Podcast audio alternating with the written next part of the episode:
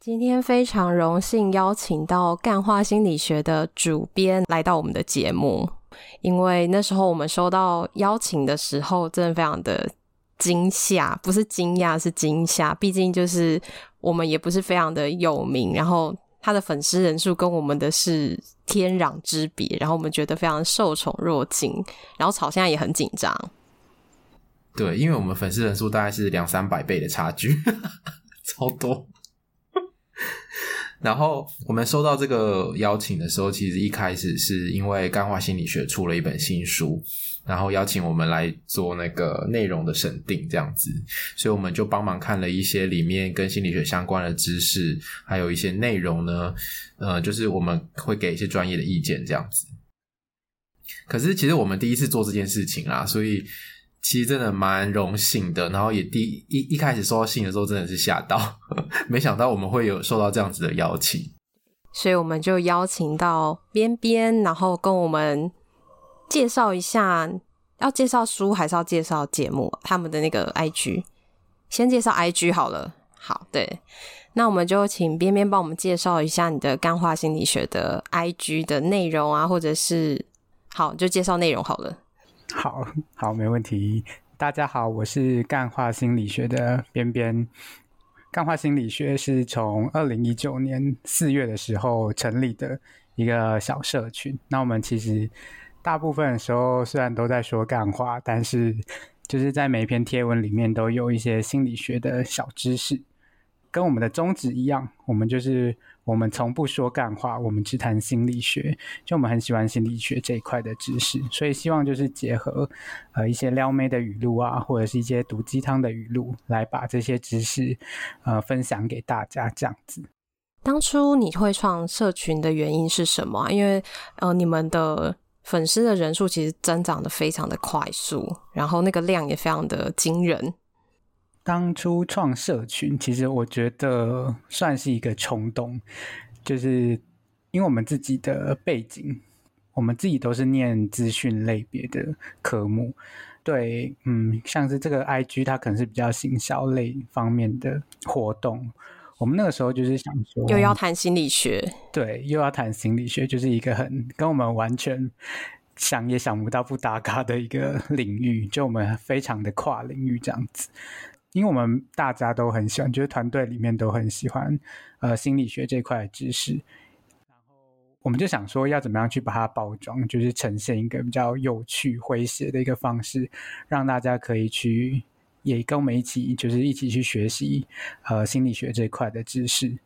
那就是想到，哎，其实大家生活中就是很多有趣的事情，然后其实彼此间就很喜欢讲干话，然后我们就是想说，我们用一些比较诙谐的语录啊来做包装，然后经营社群就比较像是，嗯，我们的一个小初衷就是希望把心理学的相关知识带给大家这样子，所以才开始经营社群。但跟我们蛮像的耶。对啊，刚刚跟我们在做的事情是一样的，可是他们做的很成功。我我们刚好那个时候搭上那个撩妹热潮，就是二零一九年那个时候，就是像我们的前波特王吗？对对对，我们前面是波特王。然后对啊，那个时候刚好就是大家在撩妹，然后那个时候这一块领域就是很很热门。二零二零年，我觉得二零二零年可以算是一个什么撩妹的一个元年吧。就是大家开很喜欢，就是随口讲一句来撩自己的男女朋友啊，或者是妈妈、家人等等的。嗯，因为我们彼此间就很喜欢讲这些语录，然后发想这些语录，所以我们想说这一块刚好好像可以跟心理学就是可以合起来，就把语录当成一个主题性的感觉。搭配上，就是在贴文那边写一些我们平常喜欢的一些心理学知识，那刚好就是粉丝们就很喜欢这样的一个呈现，所以我们最后就是这样慢慢的经营，就是到了今年这样子，还有不错的成绩。诶，那我很好奇耶，就是你一开始在你还没接触心理学的时候，你想象的心理学跟你实际读了之后，你觉得有落差吗？我。自己觉得，我觉得可以有两个方面，一个是如果是真的是知识那一块，就是呃，因为对我们来说，它不是我们本科背景的东西，所以我们其实要花更多的时间去从那个脉络，就是有一个脉络性的去找这个知识，然后它又有很多像是实验啊，或者是论文，就是有时候我们还会需要去读到这一块的东西，因为我们想说，既然都要做一个知识性的频道，那感觉就是在有一些知识的传递上面不能有太多的呃误差、落差这样子。对。所以做了很多的功课。对对对，我觉得那块是最 好辛苦哦。你本业以外还要再做很多的功课，然后还要再产出这些东西。不过，所以换换言之，就是我们可能用一个比较呃跟大家就是大众一样的一个角度来看心理学的时候，反而是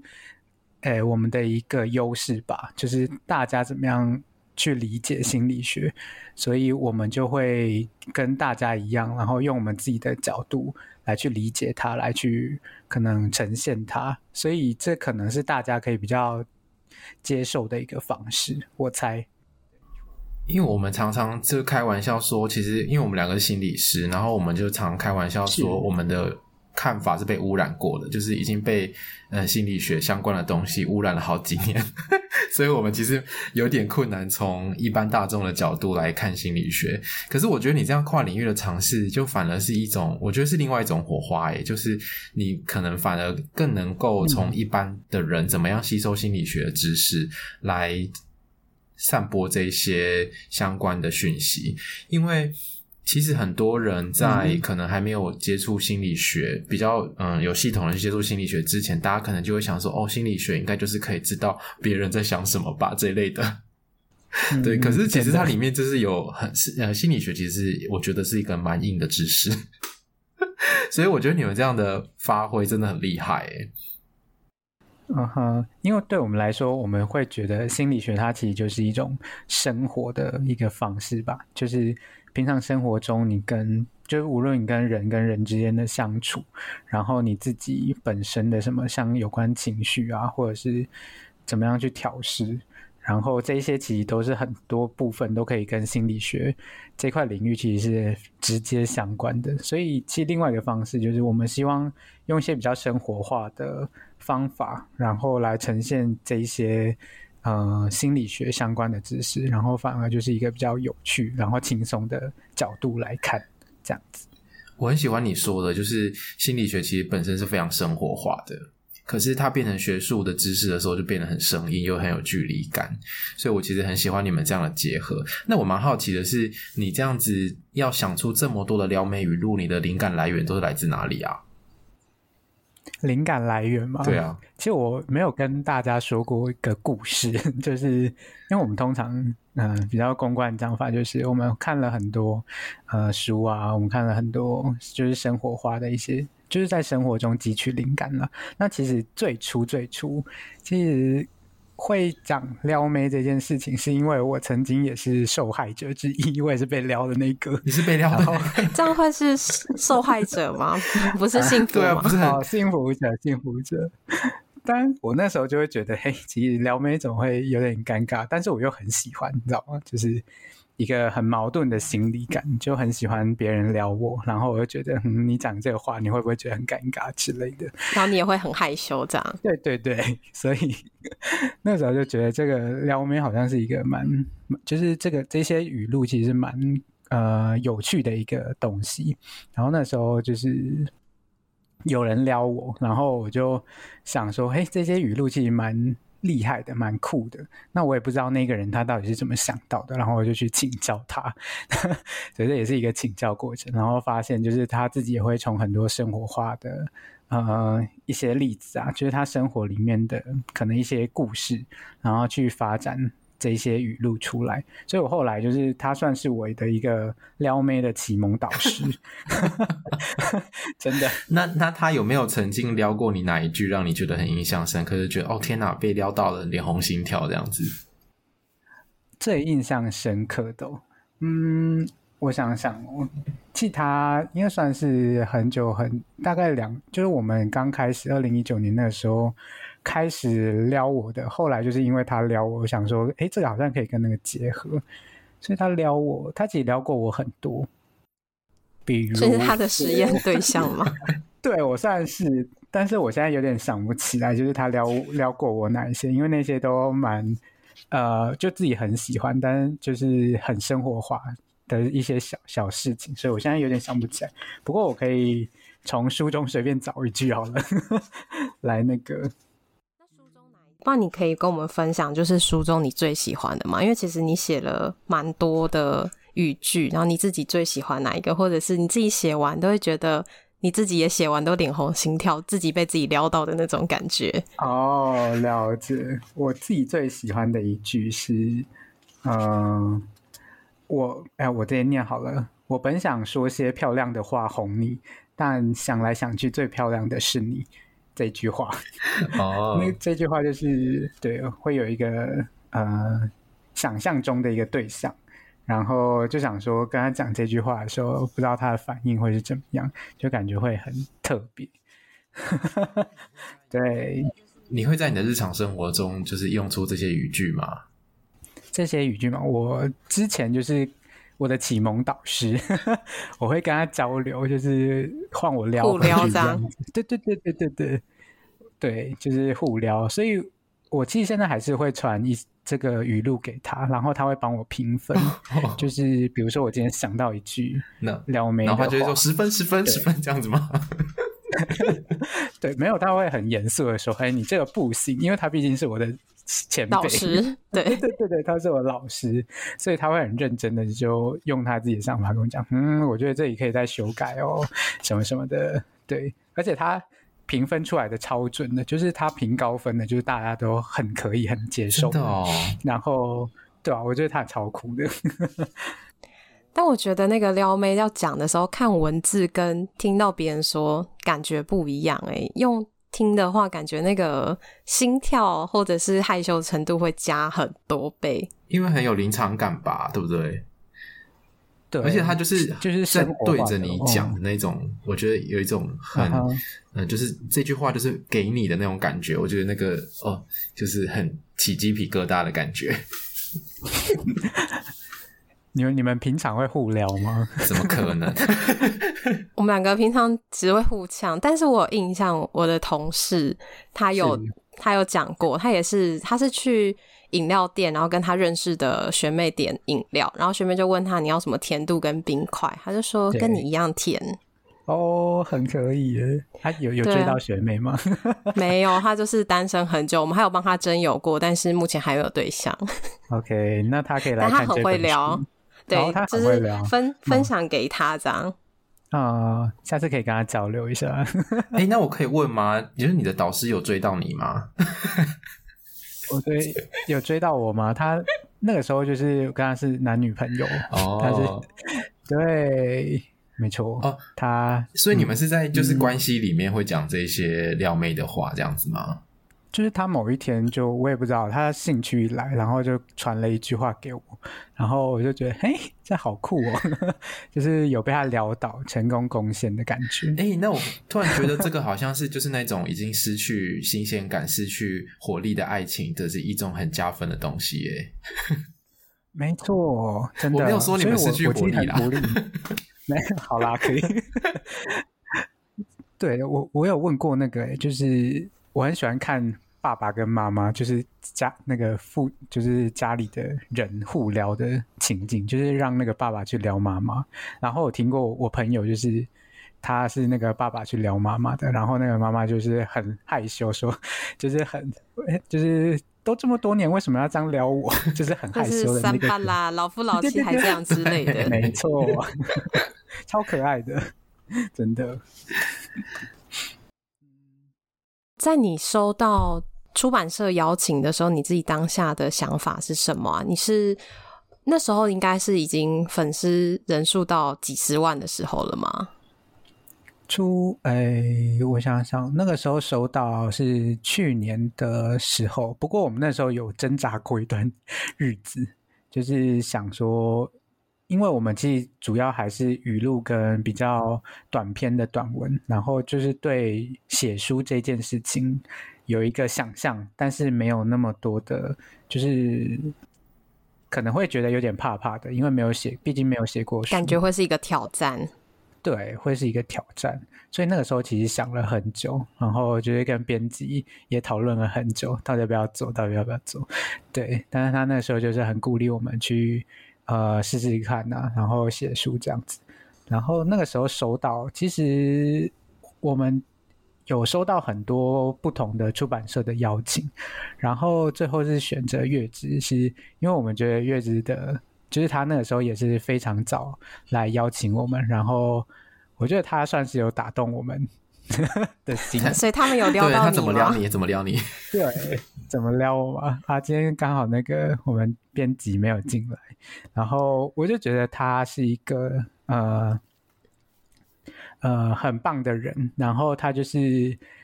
就是他也有说过他是最早就是很喜欢我们。就是撩妹跟贴文呈现的方式的一个人，然后他那时候就是鼓励我们说：“哎，你其实可以，呃，把这样的一个呈现，就是可能换成书的方式来做，呃，不一样的编排啊，或者是就是现在这本书这样的一个样子，对。”然后那时候就是很感动说，哦，居然呵 呵能够被那个出版社肯定，然后也对于我们算是在经营这块一个加分吧，就是很谢谢他那时候有邀请我们这样子。所以除了第一个邀请你们之外，还有他表达的方式，其实也让你是蛮感动的。对，对，所以他就脱颖而出了。没错，那我觉得真的就是这个出版社非常的用心，因为那时候我们在审定的时候，其实也都是看电子档，然后也不知道到底出版之后会长成什么样子。然后拿到书的时候，我觉得蛮有质感的，毕竟 有些其他我们拿到的书。你在说谁？对，在那个。哎，就一般其他的书可能都是平面的，但它的那个字体书名是有那个烫烫印的，哦，所以它是有会觉得它整个排版啊，或者是里面的内容，我觉得都是蛮用心的。而且它里面就是用一个一个又一个的撩妹的语句，然后穿插着一些心理学的知识，或者是作者自己的一些看法或想法对于爱情的。所以我就觉得，其实它很好读诶，但可以从一个很快就可以读完。对，它可以从一个小小的语句里面，嗯、然后去带出后面有很多我觉得蛮丰富的东西，不管是知识上面或者是经验上面的。那我们来分享一下我们自己最喜欢的章节好了，然后等一下边边也可以分享一下你自己写完你自己最喜欢哪一章。好，那草你要先吗？好，我我我跟大家分享这一句是：以前是喜欢一个人，现在是喜欢一个人。哎，我觉得这一句非常的，嗯，就是。就是他有一点在玩文字游戏，但是就是他让这个两句话变得非常的有有意思。他说以前是喜欢一个人，就是你是喜欢别人，可是现在是喜欢一个人，是喜欢自己一个人的时候。所以他虽然是字是一样，但是他可以拆成不同的意思去解读。然后他这个编排的章节是在说，如果你分手之后，你可能要去习惯那种孤独的感觉，就是。你可能以前是很习惯跟别人一起相处，是两个人的时候，可是分手之后你就只剩一个人嘛。但是其实一个人的这个独处的时光也是值得你自己去喜欢，然后去享受的。然后在你说的时候，其实我还没有想到是在分手那个章节，因为他其实这本书从朋友，然后暧昧到交往到分手，其实它是一个恋爱过程中这个。一系列的过程，所以你刚刚在讲的时候，其实我想到的是另外一个是，是以前我是喜欢自己一个人，但是现在是喜欢另外一个人。就如果没有把它放在分手的脉络里面的时候，对，你看，对，就是不一样，就这么有趣啊！你看他这句话就是这么有趣，就是不同人来看会有不同的解读，然后你放在书中的不同的段落，其实也有不同的意思。没错，就是如果他是在。那个暧昧的时候会觉得哦，有被告白的感觉，以前都是有种 要定下来的感觉，浪子回头了要定下来，就是现在喜欢一个人。好，那你的是什么？我选的是每次见你都很感动，让我感到心动。撩妹的话，我是选这句，但是内容我自己很喜欢、很有感触的不是这一段。我自己很喜欢的是，他有一句是，呃，我想亲口听你说，先亲口再说。的这一篇里面，欸、我刚好翻到这一页、欸，好可怕哦！这么巧，在第九十六页。没错，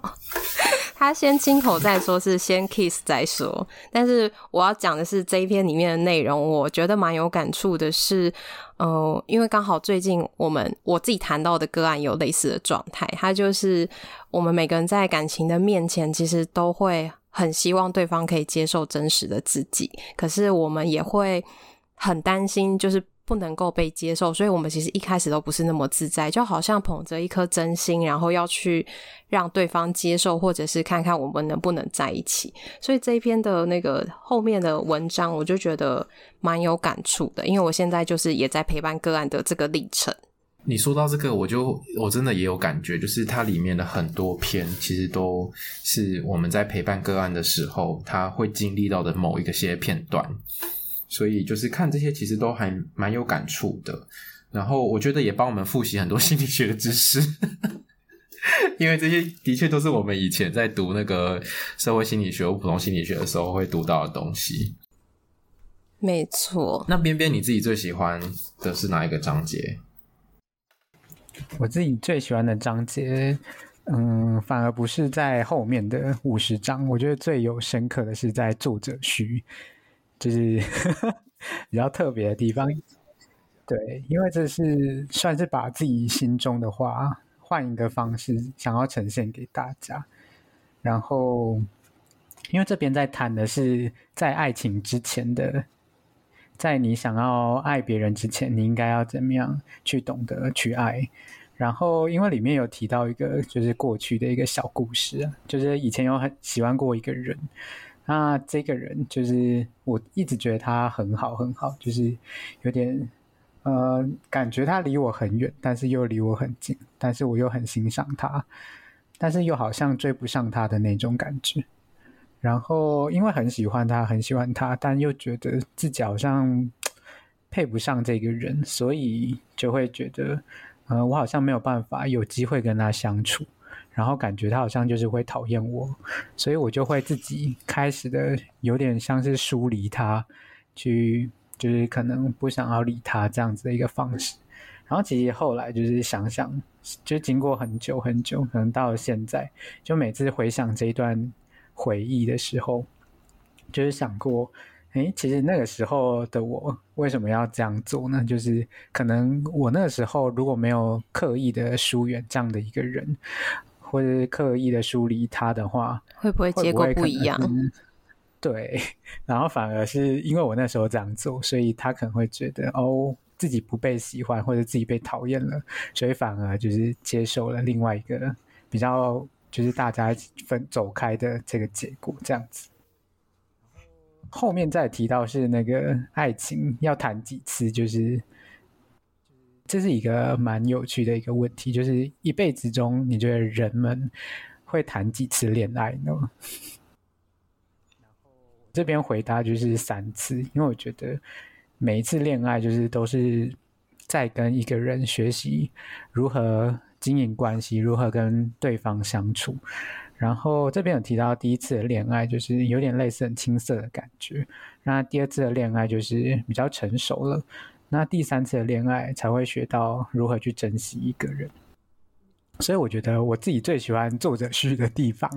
呃，比较就是把自己内心最深层的感受把它呈现在这边，然后反而是在谈恋爱之前，大家都可能会先经历过的一个想法、看法这样子。作者序是你整本书写完之后再写的吗？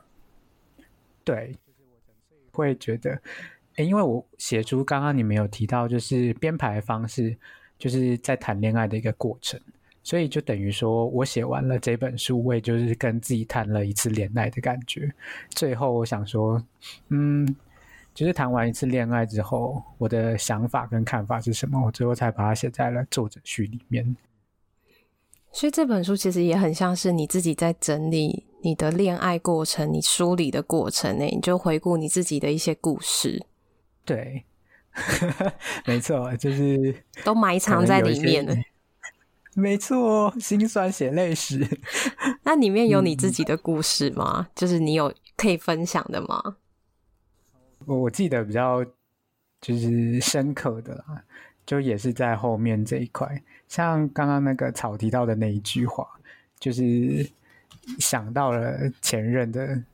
时候会写的一句话。就后面的这些故事，其实就是在想以前怎么跟呃。就是对方相处的时候，对方的心情啊，然后我的心情，因为其实自己以前感觉，嗯，谈恋爱的时候其实很不成熟，然后有时候就是会无理取闹啊，要对方包容什么什么的，但其实就没有顾虑到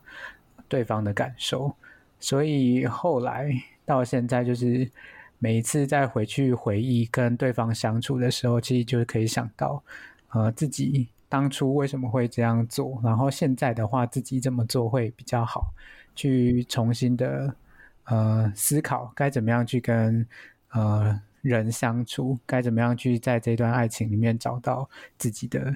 一个定位，怎么样让这段关系可以变得更好，这样子。所以其实我觉得这么重要的耶，因为有的时候好像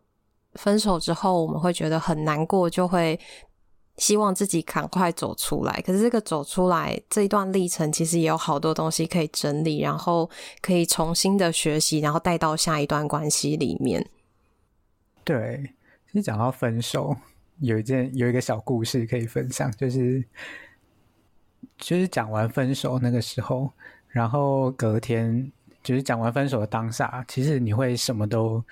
嗯、呃、想不到，就是你会陷入一个。情绪很杂的一个阶段，然后你可能就会哭啊，但是你又哭不声，哭不出声音来，你会把自己就是埋在那个呃棉被里面，然后就这样失眠一整晚。然后我那时候隔天我还跑去爬山，就是我们家还带我去爬山。然后他们知道你分手了吗？那时候，呃，就我妈妈知道。对，然后那时候就是在爬山过程中，我其实完全不记得为什么我要去爬山，跟我最后有没有爬完这件事情。但是在过程中，我就一直在想，啊，这段感情、这段关关系到底是怎么样结束的？然后一直在想，如果那个时候我有没有办法机会再挽回，这样子，就是你会非常的卡在纠结在那个内心里面，然后一直放不下的感受，那其实就是非常痛心的一个时刻吧。觉得就自己体验过，就觉得哦，可能下一次有点不会想要再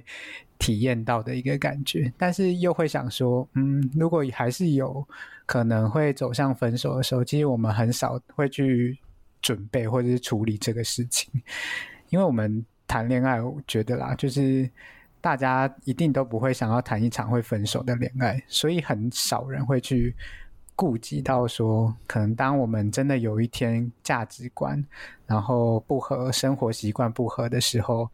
最终要分手的时候，我们应该怎么去处理？反而很少人想到这件事情。所以我那个时候就是刚好想到了这个故事，然后最后面就有在书中有提到说，在这样的一个情境中，你反而要怎么样去好好的走出来，这样子。那你后来是怎么走出来的？就是把重心放在朋友跟家人身上，就是想想，呃，这世界上那些爱你的人，然后爱你的朋友们，然后把就是多出去。呃，我后来又跑去爬山，我反而觉得，对，我自己是一个很喜欢爬山然后的人，就是我觉得你应该要找一件事情去做，那就是那件事可以帮助你，呃，把情绪。去宣泄掉啊，然后在那个你做你做你喜欢的事情的过程中，其实你慢慢的也是让你自己陪伴你自己在疗伤。就那时候这样慢慢的疗伤，有慢慢的走出来这样子。嗯，那你回头过来看这段经验，你觉得失恋的这一段有带给你的人生什么样的体会吗？哦，体会。我觉得这个问题非常的不好意思的脱稿了，因为你刚刚讲的故事，我就 很就是忍不住想要问。应该说，每这一次的失恋，我反而会很谢谢这一个人，就是当初呃在这段关系中为自己做的很多事情，就反而是在失恋之后我才会回忆到这件事情，所以这件事情就是教会了我要去珍惜那个对方这样子。因为那时候其实我会一直抱怨说，嗯，可能对方呃，很对我很不好，然后或者是对方在做一些事情的时候都没有想到我的感受啊，等等的。但其实他在这段关系中，他一直都是有包容，然后呃，包容自己的一些行为、一些想法，这样。可是，在关系的过程中，没有机会看到，或者是好像其他东西盖过这些东西了。对，你会觉得是理所当然。如果你就是有点在关系中迷失自己的时候，你知道我我最近在看一部电影，叫做《真爱每一天》，它就是它英文片名叫做《About Time》，然后他他那个故事就是那个男主角他可以回到过去，然后去改变一些事情，这样子，所以他可能觉得，哎，过去有今天有一个地方做的不够完美，他可能就会再回到今天的一开始，然后再去改变那个过程。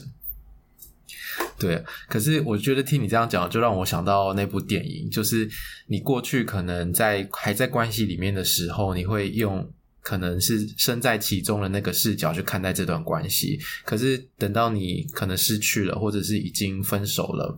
然后你会用另外一种观点再回头过来看，诶，其实那个时候可能是怎么样怎么样，但是我那时候并不知道，或者我并没有感觉到。我觉得这都是对人来说是一个很棒的成长，诶，而且我觉得这个过程也是告诉我们说。其实分手或失恋的不是你失去一切，或者是不是说你这个人就会完全毁灭，而是你可以从这个过程当中去体验到一些东西，然后让你自己有所成长，让你自己变成一个更好的人，或者是你更喜欢的人。然后你在下一次进入关系的时候，你就会更加注意，诶，除了他有没有满足我的期待跟需求以外，那他其实也多做了一些什么，是我必须去珍惜跟看见的。这个就是作者序的那个最后一次恋爱称为珍惜。对，我刚刚有翻到。然后他其实后面有个章节是在讲任性。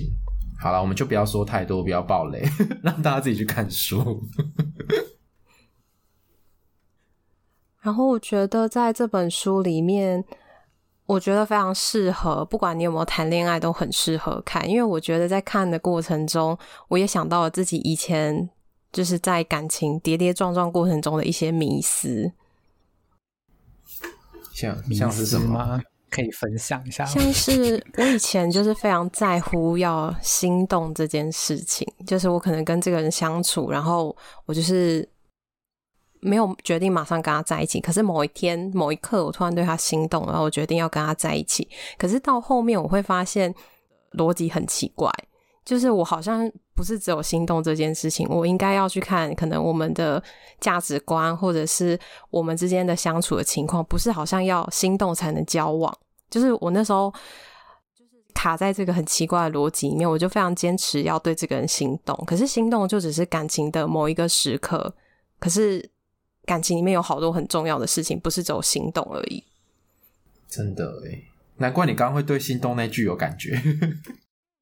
后面会发现说，交往之后，这个人有一些东西不是你能接受的。可是这个当初你完全没有考量到，你当初只是很 care 那个心动，或是觉得哦要恋爱的感觉，然后要那种粉红泡泡的感觉。可是这也是跌跌撞撞的过程中，你才会知道说，这些其实不重要，有别的东西更重要的。所以这也会很像是他在后面有写到，恋爱有时候也是恋爱。练习的恋恋爱，这跟我们两个讲的也很像，因为我们两个也觉得说，在感情里面很多都是要学习的，然后也会觉得说，很多人分手或失恋之后，会觉得是不是自己不好，或是自己哪边做错了，可是。关系的结束不是只有你不好，一定是这中间发生了什么事情，或者是彼此的价值观不一样，或者是我们就是没有办法走下去，不代表自己不好。所以我觉得在分手那一段那些章节之后，写到蛮多回到自己身上，或者我们可以怎么去度过分手的这个历程。所以我觉得蛮 适合，就是还没有恋爱间或是恋爱新手可以看，或者是有恋爱过的人可以看一下自己的盲点在哪里。好，那我们来给工商时间。对，最重要的工商时间。我们在就是七月五号的时候，《干化心理学》推出了第一本书，那书名叫做《为何我们这样相爱，那样分手？这本书里面主要提到的是有关爱情心理学的一些知识，总共有五十个章节，从就是人跟人之间第一次认识，然后走到了暧昧，然后再就是可能彼此间对彼此都有一些兴趣之后，然后你们透过相处，觉得好像可以发展更。好，更下一段的关系的时候，你们就会来到了交往。交往的过程中，你们彼此间会呃开始配合，可能或者习惯彼此间的一些生活的方式啊，然后调整自己的价值观等等的，然后为的是想要跟对方相处，但可能在这些过程上面，你们会突然产生了一些冲突，那该怎么样去沟有效的沟通，以及有效的去讨论这些问题，怎么样去处理？那这些在书里面都会提到，彼此间可能真的在生活习惯上，或者是在关系经营上，不是那么的适合。最后不小心走到了分手的阶段的时候，这本书里面也有提到，就是当你从喜欢一个人回到喜欢跟自己一个人的时候，怎么样去处理你自己的情绪，怎么样去调试你心境上的变化。这本书比较特别的地方，我觉得是我们的编排方式，呃，主要就是从最前面就会。最前面的章节到最后的章章节，就很像是你跟一个人在谈恋爱的过程。然后，当你看完这本书，就等于说你谈完了一次恋爱这样子。那在里面其实也有一些小小的彩蛋，然后不知道大家有没有发现？比如说，呃，在里面有一些小地方会可以跟那个干化心理学的边边做一点互动。就是大家如果发现那个地方的话，也可以就是来 tag 我们，然后跟我们私讯。这本书的话，目前就是可以在呃网络书店跟实体书店都可以买到。然后目前的话，因为是新书，都有七九折的优惠。那相关的连接的话，可以在干化心理学的 IG 的首页网址的地方，可以点下去就可以参考到了。好，那我们也把那个网址放在我们的 show note 里面，所以如果大家想要呃看看这本书，不管是电子的或是实体的，都可以到我们的链接去购买。所以，我们今天非常感谢干花心理学的边边来到我们的节目，然后也跟我们分享了你其实自己在 IG 上面不太会说，或是没有机会透露的事情。所以非常的荣幸，然后好像就是有一点把那个书中背后的故事都探究了一番的感觉。没错，今天说了很多自己的小故事。那谢谢你来到我们的节目，那我们就跟听众一起说声拜拜吧。拜拜。好，谢谢，拜拜。拜拜。